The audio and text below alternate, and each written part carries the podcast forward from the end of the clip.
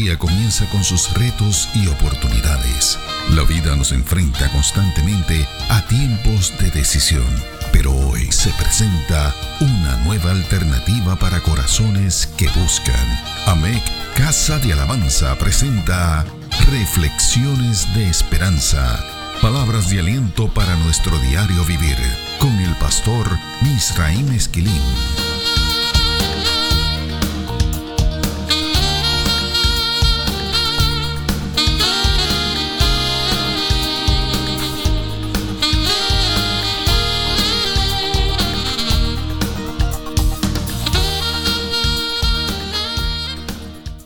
Recibe bendición del Señor. Hay una porción de las Sagradas Escrituras que quiero compartir contigo para darle así comienzo a esta reflexión.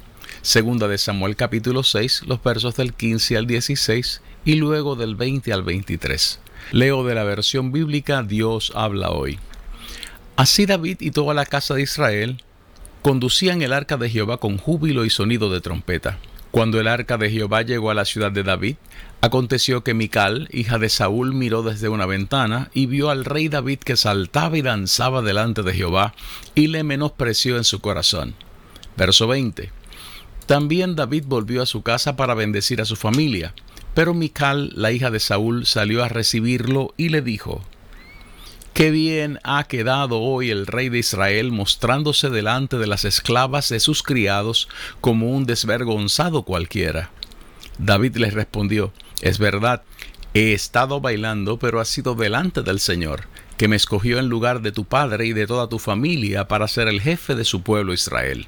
Por eso bailo delante de él, y aún me humillaré más que ahora, me rebajaré, según tu opinión, pero seré honrado por esas mismas esclavas de que tú hablas.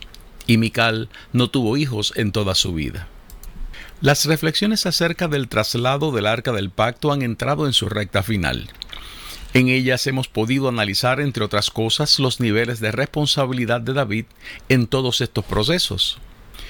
Además, hemos analizado sus motivaciones internas y externas, las medidas correctivas implementadas y el testimonio de restauración de Dios. Las reflexiones más recientes han sido dedicadas al análisis de cuatro manifestaciones de la adoración a Dios que pueden ser identificadas en esas narrativas bíblicas. Estas son la adoración visual, la adoración vital y la adoración vocal. En esta reflexión procuramos analizar la adoración volitiva, la que nace de la voluntad. ¿En qué consiste esta forma de adoración volitiva? Esta es la adoración que decide enfrentarse a la maldad. Lo hace no porque la combate, sino porque el que adora decide mantenerse enfocado en su determinación de adorar a Dios sobre todas las cosas. Hay unos principios teológicos que sustentan esta aseveración. Thomas Hood, un poeta inglés del siglo XIX, dijo en una ocasión que el mal es forjado por los deseos del pensamiento así como por los anhelos del corazón. O sea, que el mal está en nosotros, es inherente a nuestra realidad como seres humanos. Este es uno de los aspectos de la realidad descrita en el primer capítulo de la carta del apóstol Pablo a los romanos. Pablo dice allí que la idolatría es el pecado universal, el pecado que sirve como zapata, como base a las malas conductas de los seres humanos.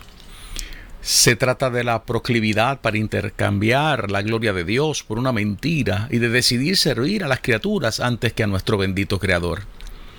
A través de la acusación que encontramos en Romanos 1, aprendemos que todos los seres humanos padecemos de la propensión a reprimir la manifestación de la autorrevelación de Dios en Cristo, rehusando conocerle, rehusando reconocerle o vivir honrándole como Dios. Además, decidimos no darle las gracias por todas las bendiciones que Él nos ha concedido. R.C. Sproul señaló que esa propensión a la doble traición no darle la gloria a Dios y no darle las gracias, es tan poderosa que tenemos que batallar contra ellas aún después de habernos entregado a Jesús. Podemos haber nacido en el Evangelio y hasta participar en los ministerios de la Iglesia. Esto no es un remedio absoluto contra ese poder. Los dioses del orgullo, de las ambiciones materiales, del egoísmo y otros tantos similares se apoderan de la silla que le pertenece a Dios. El creyente en Cristo es el que decide hacerle frente a la maldad que nos acecha y decidir hacerlo respondiendo a la presencia de Dios en Cristo. Eso es adoración. Sproul ha señalado que nuestra época ha experimentado lo que él ha llamado un eclipse radical de Dios. Ha dicho él que los creyentes sabemos que la sombra que ha caído sobre el rostro de Dios no puede destruir su existencia, así como una nube no puede destruir el sol o la luna. Lo que este eclipse ha conseguido es esconder del pueblo de Dios el verdadero carácter del Señor. Esto ha traído consigo una pérdida profunda del sentido de lo santo y con esto todo el sentido de la gravedad y la seriedad de la adoración que Dios merece. Muchos de los creyentes de esta época, ha dicho Sproul, creen que la vida cristiana se trata de realizar la transición entre lo secular y el domingo de adoración, de lo común a lo extraordinario y de lo profano a lo santo. Esto, cuando la vida cristiana en realidad se trata de vivir vidas santas para Dios, decidiendo adorarle con todo lo que somos durante toda nuestra existencia. ¿Por qué llamamos volitiva a esta adoración? La respuesta a esta pregunta requiere definir lo que es la voluntad. El concepto voluntad proviene del latín voluntas y ha sido definido de la siguiente manera. La facultad de decidir y ordenar la propia conducta el acto con que la potencia volitiva admite o rehuye una cosa, queriéndola o aborreciéndola y repugnándola. El libre albedrío o libre determinación. La elección de algo sin precepto o impulso externo que a ello obligue. Hay muchas otras definiciones, estas que acabo de compartir son algunas que pertenecen al diccionario de la lengua de la Real Academia Española. Algunos analistas han destacado la cantidad de debates filosóficos que han motivado este concepto, debido a su vinculación eh, a lo que se desea realizar y al entendimiento de las razones por las cuales un sujeto escoge hacer eso. Esto es, el libre albedrío. Un ejemplo de ello es que algo elegido por propia voluntad no es obligado por un impulso externo. Otra pregunta que hay que contestar es la siguiente. ¿No se supone que toda la adoración sea voluntaria? La respuesta es que la adoración debería ser voluntaria. La respuesta a la presencia de Dios en Cristo debe surgir como una respuesta voluntaria del ser humano. Sin embargo, no siempre es así. Muchos cristianos deciden responder a la presencia de Dios a base de y movidos por lo que pueden estar experimentando a su alrededor, o sea, motivados por las respuestas de otros y del ambiente a su alrededor. Sabemos que hay algunos puristas que se inclinan a que ese tipo de respuesta con toda probabilidad no es adoración. No obstante, no queremos entrar a discutir estas consideraciones. Esta manifestación de la adoración describe que aquellos que adoran en esta dimensión están dispuestos a sacrificar todo, todo por amor al Rey de Reyes y Señor de Señores. Veremos que una de las conclusiones de esta reflexión es que David no se limitó a despojarse de sus ropajes reales, porque no podía venir como rey a postrarse ante el rey de todos los reyes de la tierra. David decidió que la adoración a Dios estaba por encima de sus sentimientos y de sus emociones. Hay unos datos editoriales que hay que insertar aquí para el beneficio de la discusión que nos resta. David amaba a Mical, de esto no hay duda. Un dato que comprueba esto fue su insistencia de que ella le fuera devuelta como esposa. El capítulo 3 de Segunda de Samuel recoge estos datos. La hija del rey Saúl había sido su esposa y ese rey se la arrebató de las manos como parte de sus estrategias para destruir a David. El hecho de que David hubiera podido ser capaz de recuperar a Mical era contado como una victoria. Sin embargo, David no permitió que esos sentimientos limitaran sus capacidades y sus deseos de adorar a Dios con toda su voluntad. O sea, con la elección que había hecho de cómo adoraría a Dios. Esto es, por su propio dictamen o gusto, sin atención a otro respeto o reparo, por su propia voluntad. El próximo dato es muy importante. La Biblia no dice que David repudió a Mical ni que le echó de la casa. La prueba de esto es el detalle de que Mical quedó estéril desde ese instante. Ese dato presume que había intimidad, pero que no prosperó ninguno de los intentos para tener hijos. Repetimos esto porque creemos que es muy importante. La decisión de David no destruyó su matrimonio.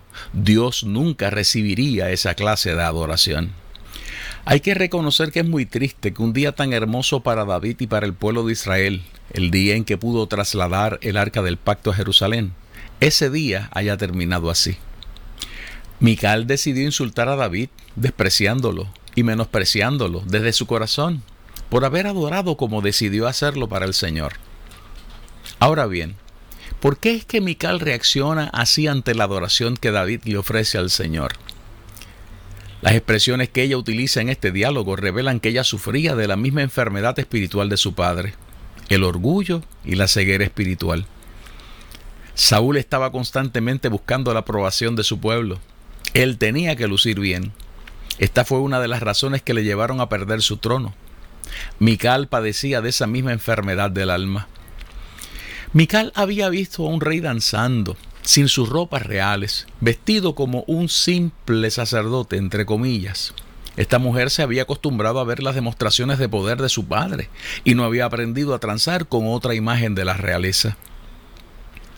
Un detalle muy interesante es que cuando ella se encontró con David le habló con sarcasmo y en tercera persona.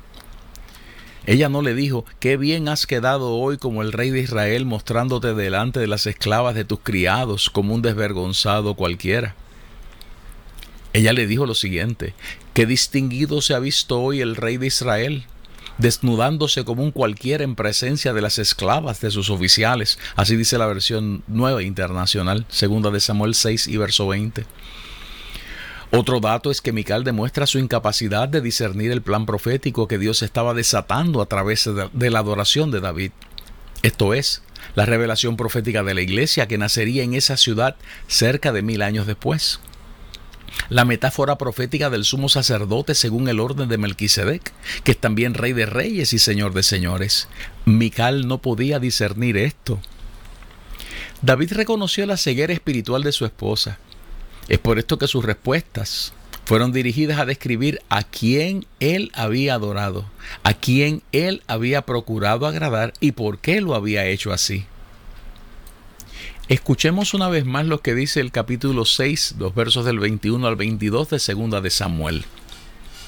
David les respondió, lo hice en presencia del Señor, quien en vez de escoger a tu padre o a cualquier otro de su familia, me escogió a mí y me hizo gobernante de Israel, que es el pueblo del Señor. De modo que seguiré bailando en presencia del Señor y me rebajaré más todavía hasta humillarme completamente. Sin embargo, esas mismas esclavas de quienes hablas me rendirán honores. En nuestra reflexión anterior compartíamos algunas preguntas que fueron formuladas por William Willimon en uno de sus libros. ¿Qué dice nuestra adoración acerca de Dios? ¿Qué diría Dios acerca de nuestra adoración? Las respuestas de David muestran la opinión que este hombre tenía acerca de Dios. Es cierto que los versos finales del capítulo 6 de Segunda de Samuel nos dicen que, que David danzaba para Dios y no para el pueblo. No es menos cierto que esos versos también nos dicen que David sabía que no había llegado a ser rey por su propia fuerza. Su posición como rey de Israel se la debía a Dios. Su majestad, la relevancia de sus funciones, su autoridad, el reconocimiento que poseía, etc. Todo eso se lo debía a Dios. Fue Dios el que lo hizo gobernante de Israel y no los ancianos del pueblo. Sus ojos estaban puestos en la gloria de Dios y no en la de los hombres. Esos versos dicen que David combate el orgullo y la arrogancia de Mical con la humildad que se desata en aquellos que deciden adorar a Dios por encima de la presencia de la maldad. David expresa que no tiene reparo ni temor de humillarse completamente delante del Señor, aunque esto requiriera una demostración pública.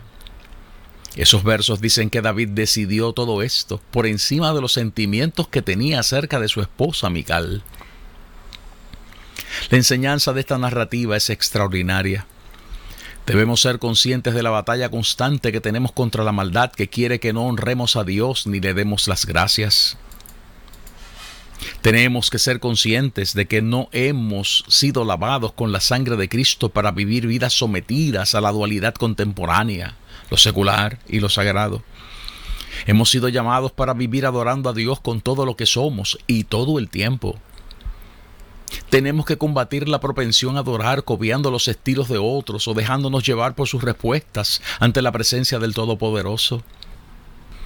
Tenemos que decidir que vamos a combatir los efectos de los dioses de este tiempo, dando testimonio de que reconocemos que todo lo que somos y hacemos se lo debemos al Señor. Tenemos que decidir que nos humillaremos delante del Señor en cualquier lugar o momento que Él nos pida hacerlo. Los musulmanes no tienen reparos en arrodillarse en cualquier lugar. A nosotros nos piden esto y mucho más. Escuchemos lo que dice el profeta Miqueas acerca de la adoración al Señor. Capítulo 6, los versos del 6 al 8, en la nueva versión internacional del libro del profeta Miqueas. ¿Cómo podré acercarme al Señor y postrarme ante el Dios Altísimo?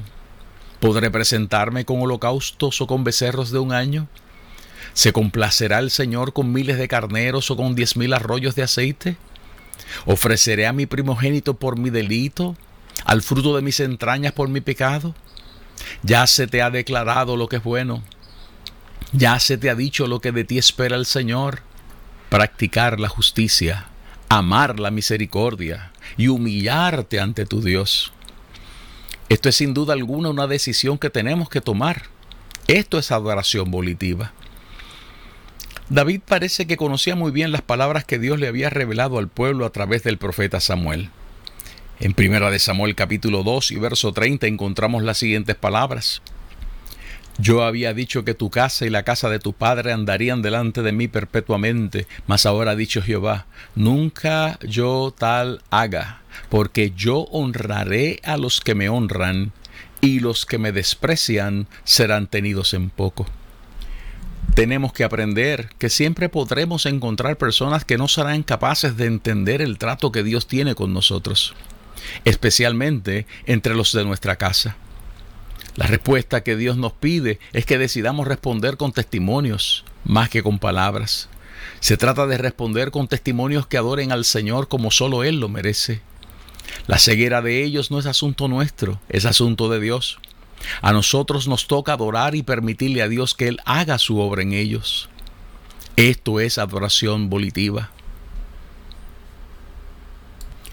Por último, Mical no fue echada de la familia real. Sin embargo, su esterilidad se convirtió en una bendición de Dios. La casa de Saúl no continuaría en el trono. Jesucristo no podía venir del linaje de Saúl.